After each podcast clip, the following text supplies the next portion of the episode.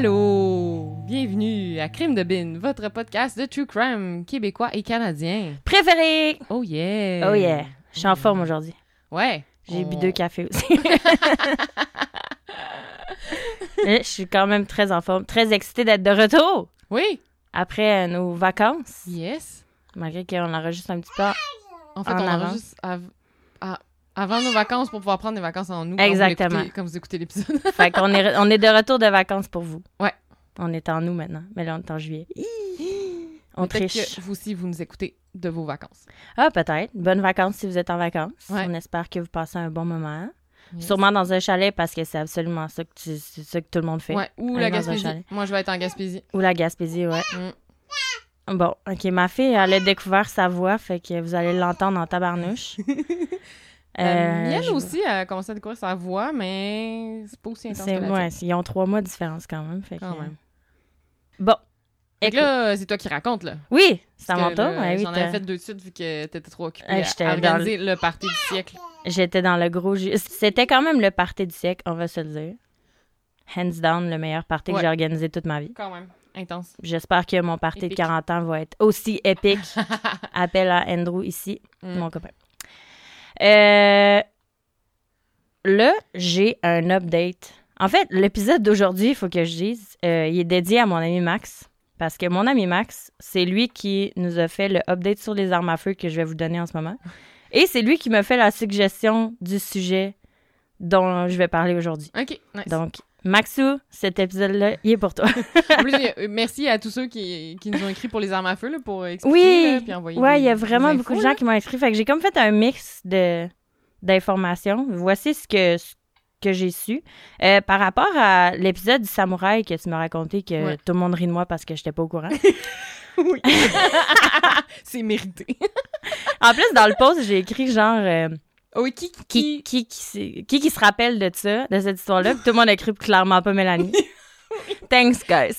C'était parfait comme commentaire. Merci. Mais bref. Fait que euh, c'est ça. Dans le fond, euh, tu sais, je me demandais pourquoi le katana, tu sais, il y avait, les gens avaient reçu des coups à la tête. Puis je me demandais pourquoi ça les avait pas tranchés, Ouais. en fait. Euh, la raison pour laquelle le sable, il a pas tant blessé les victimes, euh, mon ami Max disait que c'est à moins de payer une fortune, genre plus que 1000 pièces pour ton, ton katana, Ouais. euh, puis il faut que tu ailles dans un, genre, un site vraiment, vraiment spécialisé. Les katanas de vente, ils sont considérés comme décoratifs. Fait que c'est Mm. quasiment pas coupant. Un vrai katana, vu que la, lan- la lame est longue, il faut que l'acier soit de qualité pour que ça résiste au choc puis que ce soit aiguisé à la main. Donc, si tu prends un katana cheap puis t'essayes de l'aiguiser, ça a l'air que la Mm. lame, elle s'effrite, genre. Tu sais, ça, ça marche pas. Fait que tu peux pas. C'est plus décoratif que d'autres choses. Fait que lui, ça devait être ça qu'il devait avoir. Ouais. D'où la raison qu'il y a quelqu'un Ouais. qui a survécu et tout, tant mieux. Euh, aussi, pour, tu on se demandait les- la loi pour euh, est-ce qu'on a le droit d'avoir un Ouais. gun au Canada? Euh, ah, ben, par rapport au katana, c'est techniquement la même chose, on dit qu'un gros couteau de cuisine. OK. Parce que c'est pas tant plus. Ben, c'est plus gros, là, mais. Mais ouais. Ce qui est interdit, c'est euh, les lames qui se dimulent comme euh, un butterfly knife ou un couteau avec un bousson pressoir pour sortir la lame. C'est ça qui est interdit. Ah ouais. Mais le reste, c'est considéré comme décoratif ou un couteau euh, De de cuisine. ça. Donc, pour ce qui est des lois sur les armes à feu au Canada, euh, encore là, c'est selon euh, vous et mes amis. Donc, euh, il y a trois catégories. Le régulier, ça prend un permis. Tu sais, mettons une carabine, un shotgun, un gros gun qui tire un peu plus, qui tire pas tant de balles. Il y a aussi le permis spécial qui est un peu plus dur à avoir pour restreindre, genre des pistolets, des revolvers, des semi-automatiques, ces affaires-là. Puis tu as droit à un chargeur d'à peu près 8 balles, me semble. Fait que c'est ça. Le troisième, ah, puis ça a l'air, le permis n'est pas si difficile à, obtenir que ça. Un peu plus difficile, mais je pense que si on passait un test, on, on serait Ouais. peut-être capable de l'obtenir. Euh, puis euh, finalement, il y a les armes illégales au Canada, genre les armes automatiques, les mitrailleuses, les grenades, tout ça, c'est illégal. Et la seule façon que tu peux l'avoir légalement, c'est par héritage. Fait que si, Ah. mettons, ton grand-père, il a fait la Deuxième Guerre mondiale, puis il y a un, un arme à feu qui Mhm. vient de là, puis il te la lègue, après son décès, ça, tu as le droit de l'avoir. Mais d'après moi, tu pas le droit de l'utiliser, on s'entend. ça. Doit être comme bien entreposé. Ouais, c'est ça. euh, Ça doit être. euh, Puis d'après moi, tu dois pas. euh, tu dois même pas pouvoir, genre, euh, shooter des canettes avec ça ou Tu tu dois pas pouvoir Ouais, l'utiliser ouais, du tout. du l'utiliser du tout. ouais. tout. Encore là, je, je sais pas, là, c'est les seules sources que j'ai. Fait que, voilà, c'est ce que j'ai appris Alors, sur les armes à feu et le katana. C'était la section On apprend avec Mélanie. Tout, tout, tout. On se fera un jingle pour ça. Euh, donc voilà. Donc aujourd'hui, Hélène, je te Mhm. parle pas euh, de d'enfants euh, décédés OK. parce qu'on on était un peu tannés de parler d'enfants décédés. Euh, parce que ça, on est des mamans. Puis c'est difficile pour nous de raconter ces histoires-là. Euh, Aujourd'hui, je te raconte quelque chose d'un peu plus euh, différent. C'est le clan Dubois, les frères Dubois. OK. Tu connais-tu? Non, ça me dit rien. Non, OK. Moi, je, écoute, j'ai commencé, c'est encore là, c'est une suggestion de mon ami Max. Ça parle, c'est du crime organisé, OK. mais au fond, à, à force que je faisais les recherches sur ces frères-là, j'ai appris un shitload de trucs par rapport à la mafia montréalaise, comment ça a commencé. OK. Genre, c'est vraiment intéressant, moi, je trouve. Vous me direz qu'est-ce que vous en, vous, vous en pensez, là. Je trouve ça vraiment intéressant parce que ça se passe ici, tout ça. ça ben, ici, on est à Montréal, on s'entend. Euh, donc, c'est ça. Donc, je te raconte l'histoire du clan du bois. OK. Donc, euh, mes sources, euh, la presse, Montréal Gazette, le Globe and Mail, majoritairement. C'est plein d'articles que j'ai lus. Euh, donc, voilà.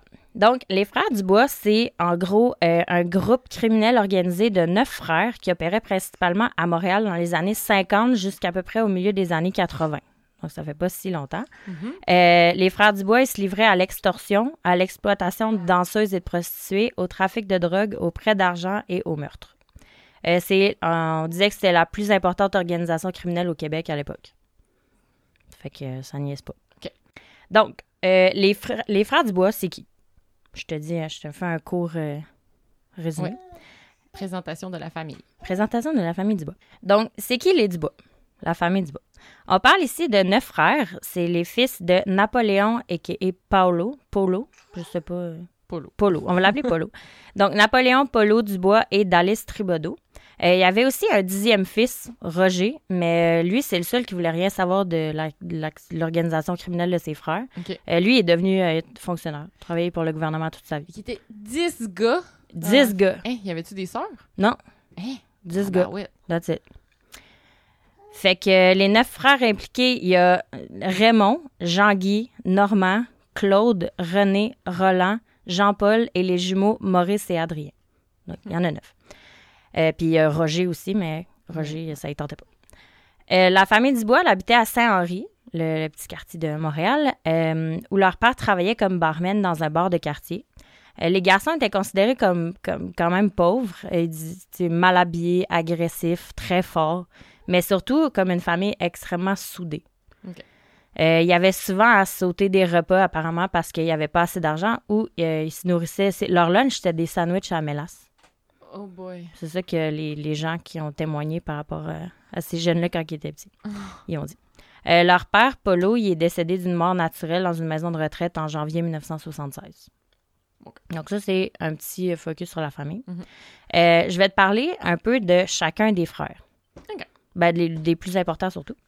Euh, on commence avec Adrien Dubois. Adrien, c'est le plus important de la gang. Ok. Euh, c'est le jumeau de Maurice. Oui. Puis ces deux-là, c'était les plus jeunes. Donc, euh, Maurice, il est, il est techniquement le plus jeune de genre quelques minutes. fait qu'Adrien, c'est l'avant-dernier plus jeune. Euh, mais c'est ça, Adrien, c'est le plus important. Euh, vous allez revoir son nom revenir beaucoup dans l'histoire. Euh, Adrien, il n'était pas considéré comme violent, mais lui, tu vois, c'était plus le cerveau, l'intelligent de la famille. Il se concentrait surtout dans le trafic de drogue avec son frère Claude parce que c'était beaucoup moins violent. Quand même violent, on s'entend, mais Ouais. beaucoup moins. Mhm. Euh, on, disait de lui qu'il était plus discret que bagarreur, puis c'est pourquoi il y avait un tout petit casier judiciaire comparativement à ses frères. OK. On avait quand même un, mais plus petit. Euh, c'était pas celui, celui qui se salissait les mains.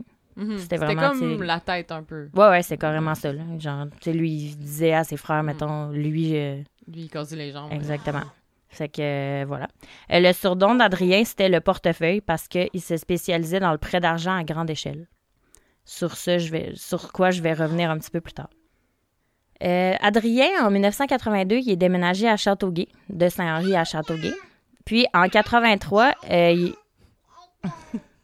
il... A été accusé de meurtre avec son frère Jean-Guy. L'affaire a été grandement médiatisée, mais les deux frères ont été acquittés parce que le jury n'a jamais réussi à avoir un consensus sur le verdict. Ah ouais. Fait que les deux ils ont été Ah. acquittés. En tout cas, bref. Euh, puis euh, Adrien, après ça, c'est là qu'il s'est retiré des projecteurs. Il est déménagé à Sainte-Adèle, dans un petit chalet. Puis il s'est fait oublier, kind of. Euh, il est décédé le 12 décembre 2014 à l'âge de 68 ans. Sa famille, elle a déclaré dans la notice nécrologique qu'il était décédé, mais ils n'ont pas indiqué la cause du décès. Par contre, ils ont demandé que les dons soient versés à la Société canadienne du cancer. Donc, on pense qu'il serait peut-être mort d'un cancer, mais Ah, on n'a ouais. pas plus de détails que ça. Euh, selon les dires, il serait enterré au cimetière Notre-Dame-des-Neiges. Pour ceux Dans qui NDG savent. à Montréal. Ben, je sais pas. Ouais, je sais Ben pas oui. si le, le cimetière s'appelle de même ou c'est dans NDG. Sais, ça pourrait être le. C'est les- Je l'ai pas googlé. Mais je c'est les deux. Semble- Je, je l'ai déjà vu, ce cimetière-là. Il est Ah. comme dans la, dans la montagne. Ouais? Bon, mais en tout cas, pour ceux qui savent, vous nous direz. Euh, bon, donc ça, c'est Adrien, la tête, la tête du groupe. Ensuite vient Claude, Claude Dubois. Euh, lui, c'était comme plus le chef de l'organisation, genre. Les gens, ils suivaient. Le, Adrien, c'était plus le cerveau, l'intelligent. Mhm. Lui, c'était le Le- leader. Le leader. Ouais. Euh, Claude Dubois, à ne pas confondre avec euh, Claude Dubois, le chanteur de Si Dieu existe. Et femme de rêve. J'ai googlé ces tunes. J'avoue que j'étais comme, c'est merde, c'est quoi les tunes C'est de là qu'on connaît le plus. Si Dieu existe et femme de rêve. Ok. C'est- il est pas relié au Dubois. Non, mais quand même, fait quand même assez drôle. euh, Claude Dubois, le, le criminel, Ouais. euh, il était quand même reconnu comme le tueur qui chante. Oh! Même pas une blague, je te jure. Parce qu'apparemment, quand il était euh, pas trop occupé à tuer des gens, je dis ça, je rigole, mais c'est pas drôle. Il aimait chanter dans les bars de chansonniers. Ah! Fait que c'était un Claude Dubois chanteur aussi. Ah, c'est donc Ouais. Il a commencé sa carrière criminelle comme portier dans les bars détenus par la mafia de l'époque. Lui, quand, dès quand il était adolescent, il a déjà commencé sa carrière criminelle. Oui. Oui.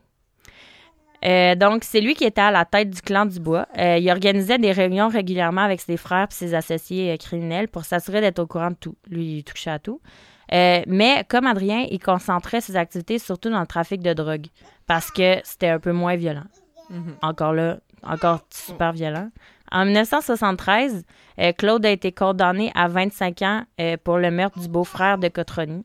Cot- la famille Cotroni, je reviens là-dessus dans pas long. C'était la mafia à l'époque. Ouais. Euh, c'est là que sa carrière de criminel et par le fait même de chanteur s'est éteinte. C'est la blague que j'ai écrite. J'ai vraiment écrit ça. J'adore. Donc, ça, c'était Claude. Ensuite, on a. Ça, c'est les deux sur lesquels on a le plus d'informations, dans le fond. Après ça, les informations se diminuent de plus en plus. Mhm. Euh, on a Jean-Guy Dubois. Euh, tout ce qu'on sait sur euh, Jean-Guy, c'est qu'il y aurait un fils nommé Alain qui est malheureusement aussi devenu un criminel parce que, euh, selon Alain, c'était le seul endroit où il se sentait à sa place. Donc, c'est sûr que quand tu grandis dans une famille de même, euh, les chances que tu deviennes criminel sont quand même plus élevées que exactement. moi, mettons.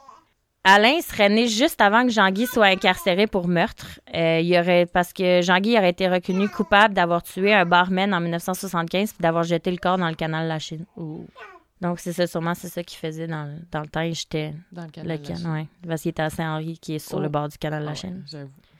Euh, donc, ça, c'est Jean-Guy. Euh, ensuite, on a Raymond Dubois. Euh, Raymond, c'était, lui, c'était le tough de la famille. OK. Euh, il avait un casier judiciaire depuis 1947. Il était quand même jeune. Euh, on le surnommait affectueusement le frère aîné mortel. Oh! Beau petit nom. Exactement. Euh, sa spécialité, lui, c'était l'extorsion. Donc, euh, pour ceux qui ne savent pas, menacer les gens pour qu'ils Qu'ils donnent de l'argent. C'est lui qui pétait les jambes. C'est lui qui pétait les gens. Et euh, c'est ça, c'était comme le bourreau, si on peut dire, du clan du bois, parce que euh, lui était suspecté de centaines de crimes à Montréal, Oui. mais il s'en sortait presque toujours indemne. Hmm. Ta, ta, ta. Euh, exemple, par exemple, j'ai trouvé un petit euh, témoignage. En novembre 76, Raymond, il a brûlé... Il conduisait une limousine, fouille-moi pourquoi. Puis il a brûlé 12 feux rouges au volant de sa limousine. Lorsqu'il a été arrêté par un policier, apparemment, il aurait pris le doigt du policier puis il l'aurait tordu jusqu'à temps que le doigt il casse. Hi! Mais il n'y a aucune accus- accusation, aucune plainte qui a été portée Hein? contre lui. Le policier a juste crissement peur. Euh, Probablement. Je sais pas. Mais il a payé son boss. Quand, ouais. Ou Aussi, quand que- t'apprends c'est qui, t'es comme. oh, C'est ça, tu sais, je me me là-dedans? là. Euh, il y a aussi en 74, Raymond il a été accusé de meurtre. Il a été acquitté. Genre, ils s'en tirent vraiment bien, les boys. Euh, malheureusement, euh, Raymond, euh, il s'est suicidé en 1989 à l'âge de 57 ans. Euh, il a été retrouvé dans une chambre d'hôtel entouré de pilules avec les poignets ouverts. Ah ouais. Fait que ça, tu sais, même si c'est pas une bonne personne, C'est quand même quand même triste. Ensuite, on a Normand et Roland Dubois. On n'a pas vraiment beaucoup d'informations sur eux. On sait que les deux avaient été, été reconnus coupables de voies de fait en 77. Ils ont fait la prison pendant quelques années. C'est tout ce qu'on sait. Il n'y a pas vraiment beaucoup d'informations. Ensuite, on a Jean-Paul Dubois. Euh, lui, en 77, il a été condamné à un an de prison pour vol de bijoux d'une valeur de 100 000 et il a été accusé de parjure et d'outrage par la commission. C'est les seules informations qu'on a.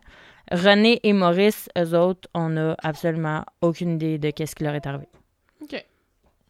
Fait que voilà. Donc, l'organisation du bois. Depuis qu'ils sont tout jeunes, euh, les frères Dubois, ils ont toujours été vraiment soudés, comme je te disais tantôt. Euh, tu sais, tu niaises pas avec un Dubois parce que tu vas en avoir huit autres sur le dos après. Fait que, Ouais. hein? C'est une grosse famille. Euh, les Dubois, ils étaient considérés comme soudés, ils avaient une confiance aveugle l'un pour l'autre. Puis, à cause de ça, ils se sont vite rendus compte qu'avec leur force et leur cohésion parfaite, qu'ils disaient, ils pouvaient obtenir beaucoup de pouvoir. Mhm. Ils pouvaient se rendre loin. C'est pourquoi ils ont décidé de bâtir leur propre organisation criminelle familiale basée sur l'intimidation et la violence. Des belles, des belles valeurs de. Écoute, c'est une pour belle famille, je sais pas. tu sais, t'as la mère, la pauvre mère. Tout a commencé euh, dans les années 50 avec les petits délits de rue, comme euh, par exemple des cambriolages, des vols à main armée, des petits trucs comme ça. Mhm.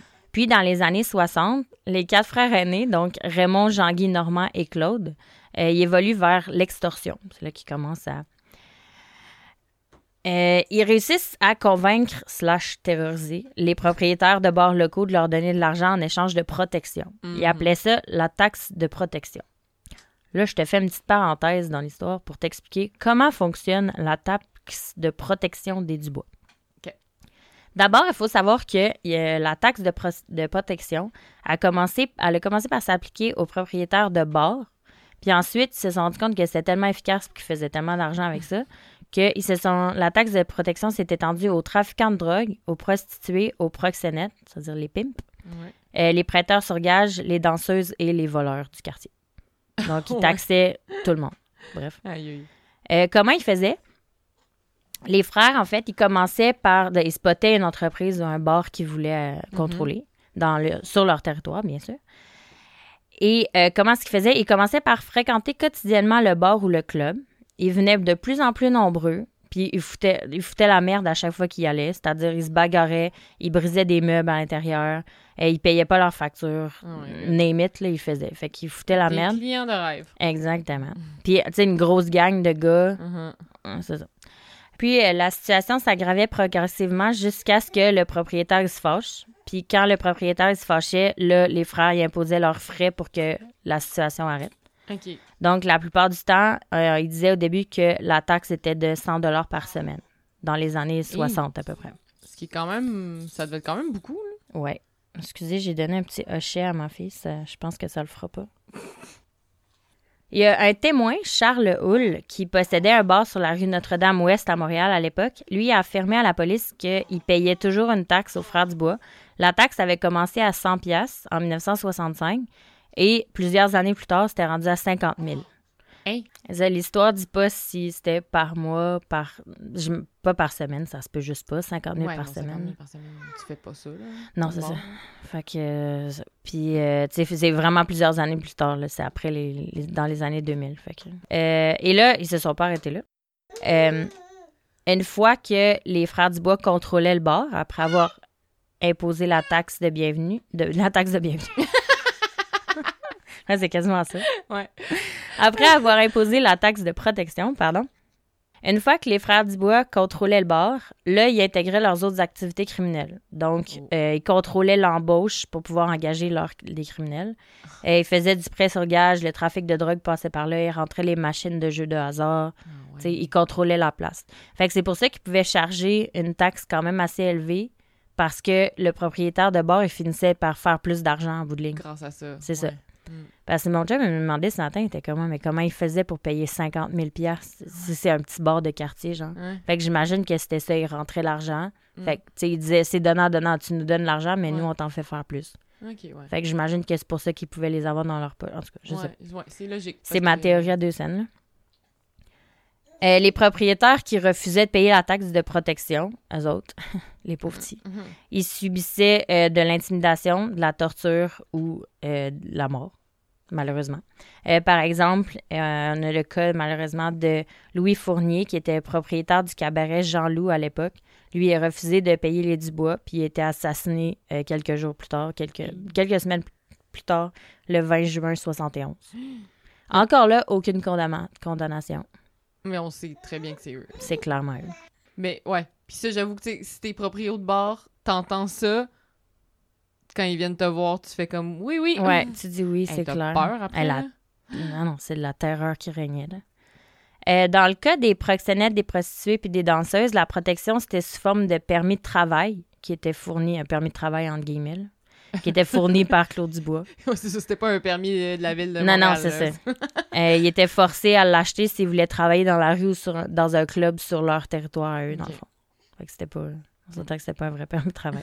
Donc ça, c'était la grosse parenthèse de comment fonctionne la taxe de protection des, Du- des Ok. Dubois. De retour à l'histoire. J'essaie de... Parce que j'ai beaucoup de parenthèses, fait que... Donc, à la fin des années 60, euh, Claude, il travaillait aussi pour les Cotroni, que je t'en ai parlé tantôt. Ok, ouais, qui était la C'était mafia. la mafia. La mafia montréalaise de l'époque. Euh, lui, il travaillait, Claude, il travaillait pour eux euh, dans les bars, dans les clubs comme portier. Il a commencé de même. Au début des années 70, les, Du- les Dubois se sont rendus compte que les Cotroni commençaient à s'affaiblir. Leur organisation était comme plus aussi forte qu'avant. Donc, c'est là qu'ils ont commencé à leur voler du territoire. Les frères Dubois, ils contrôlaient euh, maintenant les bars et les clubs dans les quartiers est et ouest de Montréal. Autre parenthèse. Donc, qui sont les Cotroni? Les Cotroni, la mafia montréalaise de l'époque. C'est là que j'ai appris vraiment beaucoup de choses. Ouais, c'est intéressant. Vraiment. Parce que c'est intéressant parce que ça fait pas si longtemps, tu sais, genre, C'est quand même. tu sais, une les années 60 jusqu'à 80, Ouais, puis c'est ici. c'est ça. En tout cas, ça me fait capoter. Les Cotroni, euh, c'était une famille criminelle basée à Montréal qui était liée au crime organisé de New York. Le leader s'appelait Vincenzo Cotroni, un immigrant calabrais. Le- C'est une région de l'Italie. Euh, lui, il contrôlait la majeure partie du sud du Québec puis de l'Ontario. Donc, c'est vraiment une gros, grosse. Ouais, c'était très, très gros. Euh, puis il était en place aussi depuis 1940. ne- depuis 1940, pardon. Hmm.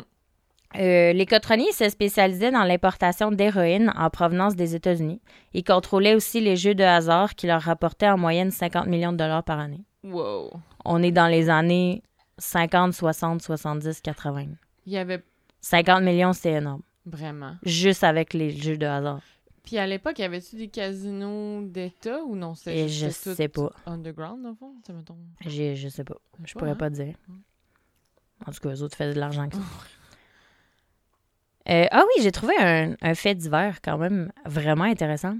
Euh, moi qui s'y connais peu en politique, mais j'ai trouvé un fait vraiment intéressant. Euh, les Cotrani, ils étaient accusés euh, à ce moment-là, dans les années 70, par le FLQ, de truquer les élections en faveur du Parti libéral. Oh! Fait que pendant la crise d'octobre en 70, les Cotroni, qui étaient en faveur du Parti libéral, euh, ils auraient contribué aux recherches de Pierre Laporte. C'était le journaliste député qui s'était Mhm. fait kidnapper, qui a Ouais. été malheureusement assassiné. Ouais. Euh, Puis ce qui est intéressant dans l'histoire, c'est que Pierre Laporte il est enterré au cimetière Notre-Dame-des-Neiges, où ce que Ah. Adrien Dubois il est enterré. Oui, c'est vrai. Je trouve que c'est quand même cocasse comme anecdote. Euh, au début des années 70, euh, Vincenzo Cotroni, donc le leader de la mafia à l'époque, il aurait délaissé un peu le pouvoir euh, pour se donner un rôle moins actif en tant que consultant dans l'orga- dans l'organisation. C'est comme sa prise retraite. Genre, exactement. Donc, il aurait donné sa place de leader notamment à son compatriote calabrais Paolo Violi. Et il faut savoir que l'organisation contenait aussi de nombreux Siciliens, dont le bien connu Niccolo Rizzuto. Oh, oui, on a entendu parler de lui. Hein, hein, on Mhm. connaît lui. Donc, euh, ce qui devait arriver arriva parce que tu avais une gang de Calabrais et de Siciliens dans la même gang. Oh, oh. Donc, en 1973, il y a une guerre interne de lutte de pouvoir qui a éclaté Mhm. entre les Calabrais et les Siciliens de l'organisation. Pendant cette guerre-là, ça a duré plusieurs années, de de 70 au début des années 80. Violi, donc euh, le, le chef par intérim, Ouais. et ses frères, ils ont été assassinés par euh, la famille. Puis C'est à ce moment-là que la famille sicilienne elle a pris le pouvoir. Ah. Donc, la, la famille Risuto est à ce jour à la tête de la mafia montréalaise depuis les années, depuis à peu près euh, début 80, fin 70, so- des années 70. Allô, les résultats. Allô, bien smart. On vous aime bien. Andrew m'a demandé ce matin, il dit, ça te stresse pas de faire une histoire sur la mafia montréalaise? Je- Oui, ma fille est d'accord. Mais je me disais, toutes les informations que j'ai trouvées, on les trouve sur Internet. C'est ça, on n'est pas... Fait que, tu sais, Mm. vous googlez la famille Risuto, vous pouvez trouver toutes ça, les informations que je viens de vous dire là. Ouais. Donc, on s'incrimine pas. Parce que je suis genre stressée. Euh, Vincenzo Cotroni, donc le leader à la base des Cotroni, euh, il est décédé d'un cancer en 84, donc un petit peu après. De retour à l'histoire. C'était la parenthèse des. Cotroni. C'est qui les Cotroni et de qui a amené jusqu'au Risito. Donc, c'est comme ça que les Dubois ont commencé. Ils se sont d'abord impliqués au sein de l'organisation Cotroni, Mhm. qui, on l'a maintenant, on le sait, était une très grosse or- organisation. Puis, ils ont ensuite pris le contrôle d'une partie de leur territoire, majoritairement à Montréal, euh, prenant possession d'entreprises dans certains quartiers. Euh, on dit que les Dubois régnaient comme des rois du crime sur les entreprises légitimes et illégitimes de leur territoire. Le clan Dubois il a, commencé, il a continué à grandir pour finir par contenir plus de 200 hommes dans l'organisation. Puis ces hommes-là, ils étaient divisés en clans indépendants d'une dizaine d'hommes chacun à peu près, qui avaient toutes des tâches spécifiques. Euh, certains avaient des rôles plus importants que d'autres. Par exemple, il y a Donald Lavoie, qui était le tueur à gages officiel de l'organisation, qui, lui, a dit qu'il agissait sous la peur et les menaces. Et de Lavoie, il aurait mentionné qu'ils exécutaient les ordres... euh, qui- pardon. Lavoie aurait mentionné qu'il exécutait les ordres par peur de recevoir une balle dans la tête. Fait que, tu sais, il faisait pas ça par plaisir. Ouais. Puis on va voir que un peu plus loin qu'il a aidé à la fin des Dubois. Ah ouais. Ouais. Les Dubois étaient devenus redoutables et intouchables. Euh, il y avait de tout sur leur payroll, comme on dit. Euh, ils- payaient des policiers, des avocats, des politiciens, des présidents d'entreprise, des juges, des journalistes, name it. Ils contrôlaient tout le monde. Ouais. À chaque fois qu'un des frères Dubois était impliqué dans les tribunaux, il s'en tirait quasiment indemne ou avec genre une, une petite amende. Mhm. comme quelques centaines de piastres, quelques milliers, mais ils font des millions, fait qu'ils s'en sacent. Tandis que euh, les victimes étaient quasiment condamnées. Fait que c'était c'était vraiment intense. Les Dubois, ils auraient même réussi à truquer les élections grâce à l'intimida- l'intimidation à ce moment-là. Ils avaient leur mot à dire sur certains articles de journaux aussi avant qu'ils paraissent parce qu'ils disaient euh, cette information-là sort pas, cette Ah information-là. ouais. Puis même des fois qu'ils truquaient euh, les, les articles de journaux pour dire je voudrais Que ça dit ça. qu'on partage cette information-là, même si c'est pas vrai, Mhm. des enfants. Donc là, leur truc, eux autres, c'était majoritairement l'extorsion. C'est Mhm. avec ça qu'ils faisaient leur cash. Mais après un certain moment, tu sais, plus t'as de pouvoir, plus t'en veux. Ouais. Donc, ils se lancent dans le, le trafic de drogue. Mhm. Oui, oui. Donc là, même si les activités faire du bois étaient très prolifiques, ils trouvaient que c'était pas assez. Ils en voulaient plus. Ils se sont rendus compte que les profits les plus élevés se trouvaient dans le commerce de la drogue, spécialement le pot et la méthamphétamine, qui étaient euh, cheap cré- qui créaient une forte dépendance, ça s'entend. Un de leurs anciens trafiquants de drogue il aurait déclaré que les frères Dubois ils pouvaient obtenir une livre de marijuana importée du Mexique pour 30 pièces, puis ils étaient capables de la revendre dans la rue pour 750. Hein? Ouais, la marge de profit est assez impressionnante. Donc, Adrien, Claude et Roland, ils se sont lancés à fond dans le trafic de drogue. Puis là, on est rendu au milieu des années 70. Puis là, ils contrôlaient la vente de marijuana, de hashish, de LSD, d'amphétamine et de cocaïne dans l'ouest de Montréal et dans le centre-ville. Mais pas d'héroïne, parce que ça, c'était les cotronies. Exactement. T'as tellement bien écouté, Hein? je suis fière de toi. Yes. Euh, fait, fait divers numéro un par rapport à ça. La police de Montréal aurait saisi une cargaison de 2 millions de pilules destinées au Dubois en 73. De combien? Deux? 2 millions de pilules. Eh. On sait pas si c'est des pilules de quoi, par exemple. Eh. Mais en 73, c'est beaucoup, là. C'est vraiment beaucoup. C'est, mais même aujourd'hui, c'est, c'est énorme. Et fait divers numéro 2 par rapport à ça. Plus tard, avec euh, les connexions, ses connexions puis ses nombreux euh, fonctionnaires corrompus dans sa poche, ici et dans d'autres pays, Adrien il a réussi à étendre sa vente de drogue, plus précisément d'ashish, euh, à l'international, plus précisément au Pakistan. Ouais. Donc là, c'est là qu'on a commencé à faire du vrai cash, apparemment. Fait que Montréal fournissait le Pakistan en drogue. Ben, à. En hashish. Ouais. Hey, c'est ben drôle. C'est très. Ouais, je sais. Donc, comment ça s'est terminé, euh, tout ça, le, le clan Dubois? Ouais. Quand le... Dans le fond, les, les Dubois, ils se sont éteints quand les résultats ont commencé. Ah, ok, ouais. Parce que, encore là, mon chum m'a demandé ce matin, quand je racontais toute l'histoire, parce que j'étais trop excitée. Il dit Ouais, mais comment ça, les résultats, ils n'ont pas mis fin aux Dubois? Parce Mhm. que les Dubois, ils ont mis fin à eux-mêmes tout seuls. Ah, Fait ok. qu'ils n'ont pas eu. je t'explique Les comment. autos, ils ont, Ils n'ont pas eu à. Ouais, ils se sont pas cassé le basic. Écoute, euh, ils ont tout fait de la job. Fait qu'en gros, ce qui a mis au. au- c'est quand même fou parce que ce qui a mis fin au règne des Dubois, c'est le nombre très élevé de criminels qui se sont retournés contre eux et qu'ils Oh. ont dénoncé aux autorités. Oh. Selon les journaux et la police, jamais auparavant la loi du silence a été brisée par autant de criminels. En particulier ceux qui étaient si fidèles au sein de l'organisation Hey, du bois. Mais là, ça veut Ouais. dire qu'ils devaient comme pas. euh, Ah, tout le monde les a backstabés en. Ouais, c'est ça, mais ça, ça veut dire qu'ils devaient pas être très nice comme. Comme, boss, ouais, je sais pas. Écoute, probablement pas. Euh, parmi les nombreux informateurs, on trouve notre euh, Donald Lavoie, le tueur à gages que je Oui. te parlais tantôt. Euh, c'est lui, c'est, lui, c'était comme le bras droit des Dubois. Mhm. Mais il savait pas, dans le fond, que lui agissait sous la peur puis les menaces. Hmm. Sûrement qu'il s'en rendait pas compte à quel point Donald Lavoie, il avait peur d'eux. Ouais. Mais Donald Lavoie, il, il chiait dans ses culottes. Euh, donc, c'est lui qui a joué le plus grand rôle dans la chute du pouvoir des, des Dubois parce qu'il était tellement proche des Dubois, il y avait Oui, extrêmement beaucoup Ben, d'informations. c'est ça, ils devaient tout savoir. Exactement. En 75, la police elle a commencé à infiltrer l'organisation du bois pour la détériorer de l'intérieur, ce qui a fonctionné. Euh, il a réussi à obtenir des informations par des criminels. Il y a souvent des criminels dans l'organisation qui s'échappaient devant lui. Même si, tu sais, lui, le- les, infiltreurs, les infiltrés n'étaient pas tant haut placés, mais l'organisation du bois était tellement mal organisée que les informations circulaient here and there, puis que Hmm. ça allait pas bien. Euh, puis il y en a plein qui sont devenus des informateurs eux-mêmes, des gens qui travaillaient justement pour les Dubois puis qui sont devenus informateurs grâce aux gens qui étaient infiltrés par la police. Ok. Ben, les policiers infiltrés. Ouais. Si c'est clair Les agents, agents doubles. Exactement. Donc là, en 77, c'est le début de la fin. 77, OK, en un an, il s'en est passé des affaires.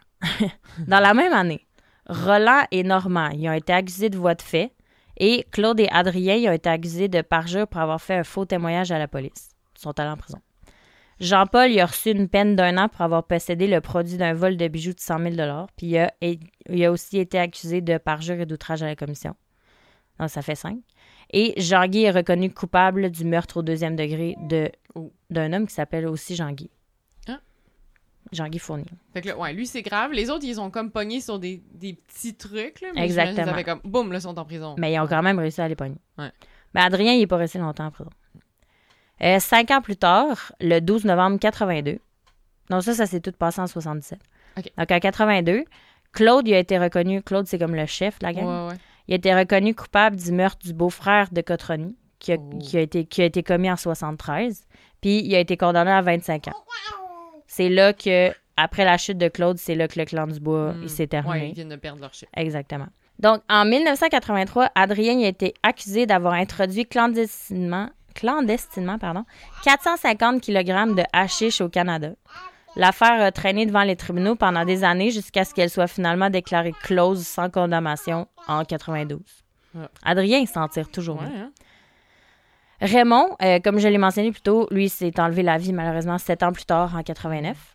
Et euh, René et Maurice, on sait toujours pas qu'est-ce qui leur est arrivé. Qu'est-ce qui, les... voyons, qu'est-ce qui leur est arrivé. Euh, ils ont dû faire profil bas pour se faire oublier. Ouais. On sait pas.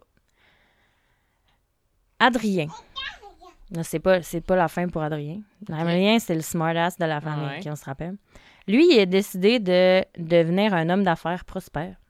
Euh, Jusqu'à sa mort, il était président de compagnie immobilière puis il faisait des prêts hypothécaires. Et je mets Oh. entre gros guillemets le, les mots prêts hypothécaires à partir de sociétés à numéro qui appartenaient à lui ou à ses proches. Il prêtait de l'argent à des taux d'intérêt super élevés euh, à des hauts placés, dans le fond. Par exemple, en 2011, il y a un, policier de la, de- un policier de la SQ qui s'est fait pogner. Euh, Peter de Castris, de Castris, pardon. Lui, il aurait obtenu, encore là, entre guillemets, un prêt hypothécaire de, de Dubois en, de 500 000 pour acheter une super, euh, une super belle maison sur Lakeshore Road à Beaconsfield, sur- dans West Island, pour ceux qui connaissent. Euh, de Castris euh, s'est fait pogner puis s'est fait arrêter en septembre 2013. Sa maison s'est vendue en août 2014 pour 1,3 million. C'est quand même une grosse baraque. Euh, selon le journal La Presse, Adrien Dubois il était toujours considéré par plusieurs gros noms du crime organisé comme un homme à qui on pouvait faire appel pour financer des projets puis dispenser de précieux conseils à cause de son expérience. Euh, Il Adrien... était genre consultant. Genre. Consultant pour la mafia. Exactement. C'est carrément ça. Euh, Adrien est mort en 2014, ça fait pas très longtemps, Ouais, à l'âge de longtemps. 68 ans. Puis c'est là, officiellement, que le clan Dubois Mm. s'est éteint. Fait que voilà, Ah. l'histoire de... C'est comme le début de la mafia montréalaise. Ouais, c'était comme les Ish. premiers. Ben, non, il y avait les cotronies. Ouais, c'est comme connecté. C'est-tu les premiers qui ont eu le concept de genre prendre une taxe? Je ne sais pas si c'est les premiers, parce qu'on s'entend que les cotroniers devaient faire ça aussi. Ouais, sûrement. Puis eux, ils contrôlaient le sud du Québec puis le sud de l'Ontario au complet. Tu sais, c'est beaucoup, là. Ouais, ouais. On parle pas juste de Montréal ici. Les, petits- les Dubois étaient comme hein, les frérots. Nous, on veut juste un petit bout de Montréal. Ouais, ouais. Je sais pas. Faudrait remonter plus loin. là. Mais même moi, en, en faisant des recherches sur les Dubois au début, je pensais pas que j'allais tomber sur des histoires de Pierre Laporte, les Cotroniers, les Ouais. Je pensais pas que j'allais me rendre jusque-là. Tu sais, on, on était un peu jeunes, mais tu sais, on, en- on, on a entendu parler à quel point c'était corrompu Montréal l'avant, là. Tu Et sais, euh, c'est quoi le maire, le Tremblay, je pense? Comment il? Ouais. C'est lui? Oui, c'est ça. Que, tu sais, lui, il devait être à fond, connecté avec eux, Ah oui, puis c'est ça. Risuto, C'est puis clair. tu sais, c'était, ça, tout était corrompu. Je savais Montréal. pas aussi, mais les Risuto, c'est les, les Saputo puis les Risuto, c'est euh, la même gang. Ah ouais, c'est Savais-tu? Le stade le puis le fromage? ouais. On m'a dit ça. Je le savais pas. Ils contrôlent vraiment tout. Ouais. Puis, euh, tu sais, les résultats, ils habitent euh, Westmount, puis tu peux trouver facilement leur adresse. Genre, tout le monde sait, Mhm. on sait ils sont où, on sait ils habitent où. Ah ouais. Je Il pense, je une- pense que c'était Infoman, à un moment donné, il avait fait genre une visite touristique des, des maisons. C'est vrai? Mais genre, il passait devant les maisons. Oh Puis genre, my God. Toutes les mafiosos, ils habitent toutes genre sur la même rue, c'est drôle. Ah oui. Puis, les, puis évidemment, il y a des politiciens à travers ça aussi qui habitent Mm. à la même place. Oh, quelle coïncidence. Quelle coïncidence. Lol. Mais euh, ouais, ça me fait penser un peu à. T'as-tu écouté C'est comme ça que je t'aime Ah, ça me dit quelque chose. C'est la série. Euh, Ah, c'est ça avec elle qui jouait dans. Ouais, je- ouais, l'actrice qui jouait dans District 31. Euh, pas District 31, excuse-moi. Ouais, la, la version de québécoise de Orange is the New Black. Dans la prison. Ah, euh, Unité 9. Unité Unité 9. Je sais plus. C'est avec elle? J'ai pas, j'ai pas Je pense que je sais c'est quoi. Mais c'est que drôle bref. parce que c'est comme. euh, ils, ils deviennent genre la mafia de Sainte-Foy à Québec. Ah, ok, non, c'est pas ça. C'est vraiment drôle. Oh mon dieu, j'aimerais l'écouter. Oui, loin. oui, t'aimerais ça. Alors euh, voilà, c'était ça. le- L'histoire de la mafia. Ah, ben c'est cool. Je sais pas si c'est là que ça a commencé. Je sais pas si c'est le début. Faudrait que je, je pourrais peut-être faire un épisode au pire sur les cotronies seulement. Ou... Mm. Ça- je sais pas si je m'avancerais sur les résultats, mais Ouais, c'était trop. d'actualité. C'est trop d'actualité. je vais me retenir. Mais je trouve ça vraiment intéressant parce que ça s'est passé ici, puis il y a tellement, tu sais, le gars est à Châteauguay, tu sais, Mhm. c'est à Sainte-Adèle, je veux dire. De la, la, la, la crise d'octobre, c'était le, Pierre Laporte, il habitait sur, euh, à Saint-Lambert, sur la rue Robitaille, c'était vraiment proche de chez nous. Puis on est allé hier sur cette rue-là. Ah ouais. Je trouve ça vraiment troublant. Hmm. Puis ils l'ont assassiné ou l'ont emmené, ils l'ont kidnappé pas loin de chez nous aussi, à l'aéroport Saint-Hubert. Ouais, c'est ça, c'était proche de l'aéroport. Ouais. Ouais, ouais, c'était dans Ouais. ce coin-là. là. J'habite là. ça me fait capoter. Ouais. Puis c'était pas, ça fait genre 40, 50 ans de ça. Ben, les années 70. Ça fait 50 ans. Ouais. En tout cas, ça me fait capoter. Ah oui, Je suis peut-être seule euh, dans, dans mon capotage, mais en tout cas. J'ai adoré faire la recherche sur cette histoire-là. Dis ça même. Ah oui, c'est fou intéressant. Comme un, un- un pan de l'histoire vraiment important, mais qui est pas officiel. Fait que, tu sais, on va étudier la politique, c'était qui qui était euh, maire, euh, c'est qui qui était euh, premier ministre, nanana. Mais eux, ils ont tous suivi ça, puis Ben ils oui. influencent tellement la politique. Ben oui, C'est comme, c'est bon de savoir. extrêmement. Il influence beaucoup, beaucoup, beaucoup, beaucoup. Mm. En tout cas, ça me fait. Je le dis encore, ça me fait nos petits votes, là. Nos petits votes. Tabarnouche. Fait que euh, voilà. Vous nous direz qu'est-ce que vous en avez pensé? C'est un peu différent, mais des fois, ça fait du bien. de- Oui. Mais en même temps, c'est pas des tueurs en série, mais ils en ont Ils tué en du ont monde, là. tué du monde. On T'as-tu s'entend? idée de combien de Ben non. monde ils ont tué, non? Faudra aller faire de la pêche dans le canal de la Chine. hein. Oh. Humour noir, pardon. Mais non, non, c'est ça qu'il y en a des centaines et des centaines. là. Il y en a juste un qui était, euh, qui était accusé de centaines de meurtres puis il n'a jamais été condamné. Juste un. Une neuf. centaine de meurtres? Oui. Puis ils sont neuf. T'imagines? Hein. En tout cas, bref. Hein. Fait que euh, voilà. Est-ce que tu sais qu'est-ce que tu vas me raconter dans deux semaines? Oui, moi aussi, c'est euh, différent. Je pense que les deux, on avait besoin d'un Ah, petit, c'est vrai? euh, On avait besoin d'un petit de break. merde d'enfant, là. Ouais. C'est épique. C'est ça. Ok, tu nous laisses là-dessus? Ouais. Ok. Mon Dieu. c'est vrai, j'ai une histoire que j'adore. OK. Bon, ben, j'ai hâte de savoir. OK, ben, tout le monde, euh, merci de nous suivre puis de nous écrire encore Ben une oui, fois. Continuez à nous écrire sur Instagram, Facebook. euh, on a notre Gmail aussi. Oui. euh, Et puis, les euh, deux on- Patreon oui, aussi. Patreon, merci à, à nos, à nos, euh, nos donneurs Patreon. Merci Oui. vraiment beaucoup, vous êtes trop hot. On va vous sortir du code exclusif euh, Ouais, à un moment donné, éventuellement. on sait juste comme pas exactement quoi sortir. Ben, j'ai des idées, mais c'est juste. J'ai des plus idées de aussi, temps. mais c'est ouais. juste, que, juste faire les épisodes, ça. Mais en ça même temps, on aimerait ça aussi vous faire plaisir. Si vous avez Ouais. des suggestions ou si vous nous dites, hey, j'ai j'ai entendu euh, telle affaire dans un podcast qui faisait genre telle exclusivité ou je sais pas. Tu sais, si vous avez des idées à nous donner. euh, mettons qu'on a pas assez d'infos pour faire un épisode de 30 minutes, tu sais. Ah On ouais. pourrait faire des mini. Des mini Ah, ben oui. serait Pas pire. Hey, on, hey, on... On brainstorm on live. brainstorm live, gang. OK. Écoute, on est de même. On est Ouais. honnête et transparente, voilà. Mhm. Donc, euh, merci encore de nous avoir écoutés, puis on se voit dans deux semaines. Oui. Merci. À la semaine prochaine. J'attendais que tu le dises. Bye! Bye.